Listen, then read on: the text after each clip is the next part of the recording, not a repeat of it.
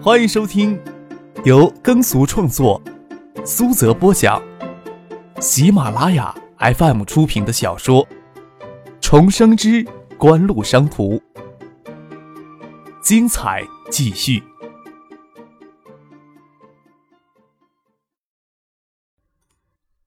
第三百五十六集。张克他们看着外面的天色。似乎月色里掺着晨光了，不知不觉的在客厅里坐了有五个小时。中央发展高新科技产业的方针，各地纷纷响应成立高科技产业园与高科技服务创业中心。姚文胜侃侃而谈，他将自己的见识与想法展现出来。高新科技创业服务中心彻底脱于企业孵化器这一概念。八七年引进于国内，次年纳入国家火炬计划，为初创业期的企业提供低租金的办公场地、基础办公设施与基本办公服务，在融资与企业咨询方面提供帮助，来培育这些初创期还处于卵阶段的企业快速成长。当这些企业成熟之后，就将其丢到高新产业园或者其他地方扩大发展规模。寻常意义上，创业中心是以企业孵化为目的的，但是也可以培育技术项目为目的的。寻常意义上呀，企业孵化器是通过上市控股转让技术、出售企业的形式来获得利益的，但是也可以有专门的孵化自身吸引的技术项目。爱达集团为全面进军消费电子市场，要联合城里的科研室太多，还不如呀都整合到一家科技园里去。爱达集团设立的科技园应该不同于一般意义上的企业孵化器，准确的来说，应该是技术项目的孵化器了。张可放下手中的咖啡杯。姚文胜今夜所言，虽然与自己心里所想有一些差距，但是在九七年，他的见识算得上卓尔不凡。一个多月前在酒吧钓到北外的学生妹，就去夜店唱歌的姚文胜，身上流露出高干子弟不羁放纵的纨绔气息，有些许的颓废。但是此时的姚文胜却是锐意进取，锋芒毕露。从北京邮电学院研究生毕业的他，在他迈入三十岁之前的一个年头，身体里似乎有什么东西。正在觉醒，张克仿佛看到这个年龄的自己。当然，自己可没有背景这么深远的家庭支持，心境相仿吧。难怪叶剑斌会与姚文胜近年来没有什么联系，刚见面就把他往狮子园领，也是气味相投的缘故吧。景湖设立科技园的初衷，的确是要孵化我们进军消费电子市场所需要的产品技术，这算是自我孵化吧，也可以说是技术孵化。不需要等到十年、二十年后再来后悔。我们现在已经看到了，在高新产业科技的食物链当中，国内电子企业若是不发展具有知识产权的产品与核心元件技术，最终只能处于食物链的末端，成为上游厂商的食物链。科研的技术孵化就是要深度挖掘建设的技术资源，并获得全球范围的技术专利为目的的，也依托锦湖设于美国硅谷、日本筑波市前沿技术技术开发的实验基地。实现高级人才与前沿技术的双向交流，最终使得科技园成为几乎进行消费电子厂的技术后盾。有叶家老爷子为引荐人，张克也不用再藏着掖着了。姚文胜的出现，张克是有意外之喜的。他的身份、他的阅历与专业素养，简直就是为锦湖此时宏大计划所量身定制的。更难得的是，大家性情还相投。他也毫不掩饰，科技园的目标就是建业市。再延伸一层，科技园可以孵化锦湖所需要的配套企业。锦湖旗下目前以星光纸业与爱达电子为主体，关联的企业还包括香九海电器。江克看了叶剑兵一眼。要是叶哥愿意的话，我可以将盛兴电器考虑进去。配套企业将数以百计，有些配套企业做得相当好之后，并逐步成长。但是有的配套服务，我们还是找不到满意的，都可以有计划的培育出来。除此之外。当然，锦湖并不排斥帮助有详细商业计划的团队或个人在科技园孵化自己的电子信息企业。国内的企业孵化器还只是提供初阶段的创业服务，然而国内中小企业的创业阶段最缺乏的是资金。科技园还将设立创业投资基金，为了资格进入科技园的项目提供一定的风险投资。国外的创业培育早就形成企业孵化与风险投资融为一体的模式。国内各个城市的高科技创业服务中心也努力要为企业提供融资服务，但是实际情况却是又如何呢？据姚文胜了解到，建业市政府前后三次为创业中心划出的创业资金才共六百万元。要是锦湖科技园项目提供企业孵化服务，并设立家私营企业孵化器与首家风险投资基金，意义非同凡响啊！锦湖之前就以爱达集团向昆腾在线注资，也应该属于风险投资的范畴，只是那属于个例，还没有形成统一的风险投资管理模式。姚文胜问道。创业投资基金的模式会有多大呢？六三亿分成，科技园前期投入计划十个亿，用于锦湖自身技术孵化，资金占六成，创业投资基金占三成吧。三个亿。张克的话还没有说完，叶宪兵就紧张的抓住张克的胳膊，要不如也让盛鑫引入技术员孵化孵化。锦湖呀，现在还不能分心做别的呢。张可知道盛兴缺乏资金扩张，他只能抱歉的再度拒绝叶剑兵。科技园还计划与国家有关部委联合组织一个鼓励高校学生课外学术、发明创造与创业计划的赛事，剩下的一个亿资金将用于赛事的组织、宣传、奖励，甚至可以向获奖的创业计划与发明者提供一定的创业投资。等等。叶剑兵听出些不对劲儿来，十个亿，你一分不差都有了安排。科技园的基建投资呢，是从六个亿划出来呀，还是从三个亿里边划出来呀？世纪锦湖成立的意义是什么？仅仅是为了餐饮娱乐公司开发商业地产？张可问叶剑兵，邵志刚组建世纪锦湖时，经张克的介绍，将叶家也拉了进去。叶剑兵本身对地产开发就很难起兴趣。科技园所需要的基地，难道不是世纪锦湖应该纳入的业务范畴吗？世纪锦湖开发完成，锦湖租赁就可以了呗。科技园项目应该算工业建筑吧？叶剑兵迟疑的问。要最大限度的贴近建业市的高校与科研机构，我会将科技园摆到江北的新浦高新产业园去吗？我也没有说科技园。就一定是死板的工业建筑呀？张克说道：“我希望在夜归湖畔出现一座大学校园式的科技园，这才是锦湖科技园项目的全貌计划吧。”姚文胜还没有深入的接触到锦湖体系的深处去，即使不晓得爱达电子的辉煌成就，科技园项目计划也是一项让人叹为观止的庞大计划。姚文胜看了看眼前的张克。仿佛是个梦想家，而这个看起来遥远的梦想，却又是那样的触手可及。今后的科技园项目分成了三大部分，耗资最多，利用建业技术资源进行自我孵化，看起来是影响最小。三个亿的创业投资基金或许会挑选消费电子相关的创业者，但是如此规模的风险投资，对缺乏资金，就如同好像几年没有吸到人血的吸血鬼一样的创业团队或者创业者。大概会有很多人蜂拥到建业来寻找机会，还有那个大学生创业与学术发明赛事计划，听起来也是那么诱人动心。姚文胜早就听过科协教育高等司有意举办这样的活动，确实因为经费的问题没能正式的提到日程上来。要是爱达集团能够提供一个亿的资金协助，那么实现的可能就极度的上升。要是能成功实施的话，对爱达集团、对科技园也是有着极大的促进作用。科技园项目的三个部分：第一部分不需要政府介入；第二部分政府要起引导的作用；第三部分政府就会起主导作用。对姚文胜来说，要是从始至终的参与到整个科技园项目，也就会有更多的、更出众的个人表现。此时，姚文胜才彻底的从周庆东争联系助理的位子上失利的阴影当中走了出来。在这儿呀。纸上谈兵，还不如咱们到现场走一走呢。”叶剑兵说道，“我还想看看在雁归湖到底该怎样建立一座大学校园式的科技园来。”张克打了个哈欠，说道：“哎，我现在没那个精神，指不定坐到车里边我就睡着了。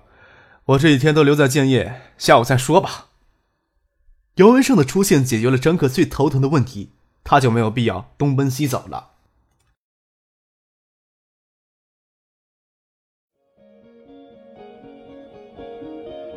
您正在收听的是由喜马拉雅 FM 出品的《重生之官路商途》。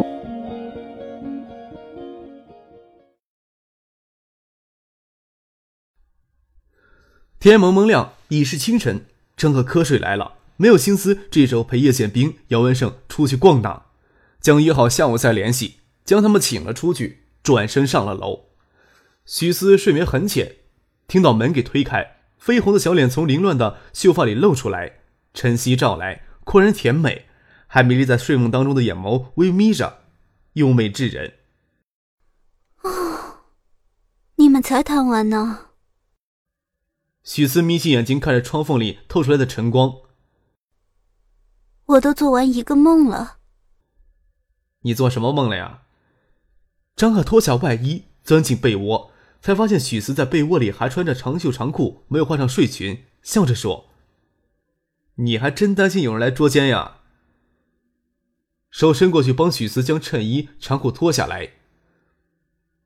陪我再睡一会儿吧。许思不好意思低头笑了笑，沉静明澈的眼眸里透着诱人的魅惑，抬起臀部让张克帮自己将长裤脱下来。张克的手没有那么老实，将他的长腿屈到膝盖弯，就去摸他的臀部。许思又好气又好笑，只得自己弯腰缩进被窝里，将长裤脱掉，钻进张克的怀里。张克手往许思胸口揉了一下，衬衣里面还带着些东西，笑着说：“你带这些东西也不怕睡觉喘不过气儿？”伸手去帮他解开，搞了半天才搞明白是钱扣似的，手就留在里面出不来，才说道：“哎呀，好吧，我想听听你做了什么梦呀。”你说燕归湖畔都种上红橡树，会是什么感觉？许思抬起头，丰盛的秀发抵在张克的胸口，眼神魅惑。红橡树啊！张克脑子里正想着红橡树是什么样子，许思爬下床，要从翻开的行李箱里找到纸笔画给张克看。张克拍了拍额头，仰着看着天花板，让许思赶紧上床，不要着凉。寥寥几笔勾勒出树冠浓密的橡树，辽阔湖水与土地的形状。张克让许四靠在自己怀里，看着纸上越来越具体的画。许四抬头问他：“怎么样？”“真不错哎。”张克拿着许思画的素描，许思很期待的看着他。我在想我要学些什么东西好，看来我还是学素描好了。许思本科专业是工业美术，素描功底深厚，只是少有体现他专业素养的机会。跟我装傻呀？许思美眸横盼，反转过来，身子趴在张克的怀里，胸口相贴，拧着他的鼻头，让他看着自己。我是问燕归湖畔，都种红橡树的感觉如何？这就是你夜里做的梦啊！张克将素描纸丢到枕边，怀里搂着许思轻盈的腰肢。下午跟叶哥还有文胜要去燕归湖看一看，一起过去就知道感觉如何了呗。姚文胜忽然到建业来做什么？许思问道。他听张可说起过二月底在北京的遭遇，一心姚文胜他们是那种听过事儿就能留下深刻印象的人。张可将一夜的谈话简单的跟许思说了一遍，许思微哑的说：“现在不正缺一个能穿针引线的人。”是呀，张可轻轻的笑着说：“姚文胜的出现还真是时候呀，我等他来捅破这个纸了。”不过。姚文胜在建业市里会依仗谁？许思问道。要与那潭水保持若即若离的距离，不是件很容易的事情呀。张可轻叹了一口气。唉，既然顾家有信心来缓和锦湖与李远湖之间的关系，建业市里也一定有安排的。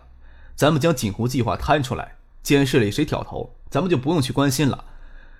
顾家会让姚文胜出来具体做事儿的。张可又笑了笑，说道：“科技园项目声势不小，建市里会派个副处级或正处级的专事儿联络，也说得过去。说着话，许思让张克缠着云雨了一番，等外面的阳光照进来，张克才搂着许思娇软的身躯沉沉睡去。中午醒来时，拥被坐起，看着许思将长发随意的用发带系在肩头上，抱着被子趴过去，他正俯首将他夜里的梦描绘出来。张可将蚕丝被蒙在许思头上，捡起画纸坐到床头细细看起来。许思挣扎着从被子里钻出来，要过来打张克。这时候卧室里的电话铃响起，却给吓了一跳，捂住了胸口。回头看着梳妆台上的古式电话机，见许思在这间房子里总容易受到惊吓，张可怜惜的走了过去，将他搂在怀里，轻声的跟他说：“咱们在建业另买栋房子吧。”就在院归湖种满红橡树。哈！许思将捂着胸口的手放下来，让张可去接电话。我梦到的是燕归湖畔科技园的样子。再说，那里哪有房子可以买？张克手落到话机，倒不机拿起来说道：“那就在科技园旁边建一栋房子就是了。别忘了，你也是锦湖的股东。”给自己建一栋房子，总不怕别人说什么吧？你快接电话吧。许思催促张克接电话，电话铃一直响着。张克接起电话，听到里面的声音，他倒给吓了一跳。他把张之行的声音从里面传来：“你在江边的房修好，我马上就到了啊。”还有几分钟。张可心虚的问，捂着电话筒指了指，拿唇形告诉许思。我爸赶过来了，许思清更虚，美眸瞪圆了，盯着话筒。车子刚下成东高速，还有一刻钟吧。刚跟周通过电话，知道你在建业，还以为你到北京去了呢。哎呦，幸好不是堵房门口呀！大概老爸有什么事情联系到周游，知道自己在建业。张克从床头拿手机，他有三只手机，两只在付俊的手头，他随身的那只手机只有少数的几个人知道号码。不过昨天夜里关了机，开了机。许思将他的东西都丢到行李箱去，提着就要下楼。张可抓住他的胳膊，说道：“一起吃中午饭吧。”“不要。”许思坚持道。“我不舍得你这样狼狈的走掉。”张可抓住许思的胳膊不放。“我帮你把行李放到车上去，我约叶建兵、姚文胜一起过来。”张可帮许思提起行李箱。一边拿着手机给叶建兵打电话，让他约姚文胜一起过来吃中午饭。马海龙、傅俊找工人来做清洁，看到张克穿着睡衣，提着行李箱就下来，不晓得发生什么事情。张可将行李箱递给夫俊，把行李箱放到车里去，我爸一会儿过来。夫俊、马海龙都有些手足无措，不晓得该如何处理。他们的第一反应就是开车将许思带走。刚要说什么。张可又牵着许思的手上楼去，许思魂飞魄散呐，让张可牵着手跟到楼上，心里又没有主意。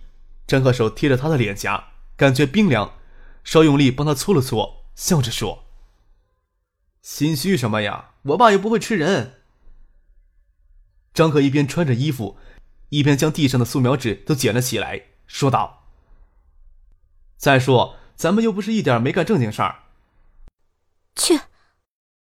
许四横了张克一眼，让他这么一查，心里不那么虚，捧起他的脸，凝眸凝视他的眼睛。你让我走，我不能太贪心，你也不能不考虑你家里人的感受。下午到酒吧来见我，我在那里等你。张可手卡在毛衣里，都来不及拉许四，许四就咚咚咚的下了楼，让马海龙开车送他走了。刚出了狮子园小区，驶入大道。余辆挂着无际车牌的桑塔纳昏肩而过，许思都没勇气望过去一眼。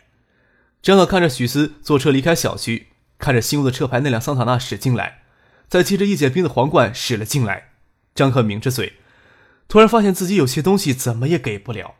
看了看手里还捏着许思一上午画出来的素描，翻看了一会儿，听着他爸叶剑兵还有姚文胜都进了楼，才将素描纸收拾整齐，捏在了手里，走到楼下。看到叶剑兵、姚文胜正跟他爸寒暄，将素描纸递给姚文胜，说道：“我要把雁归湖以东到师大南门都拿下来。科技园怎么规划我不管，我要那片土地都种上红杨树。科学的正式名称就叫橡树园吧。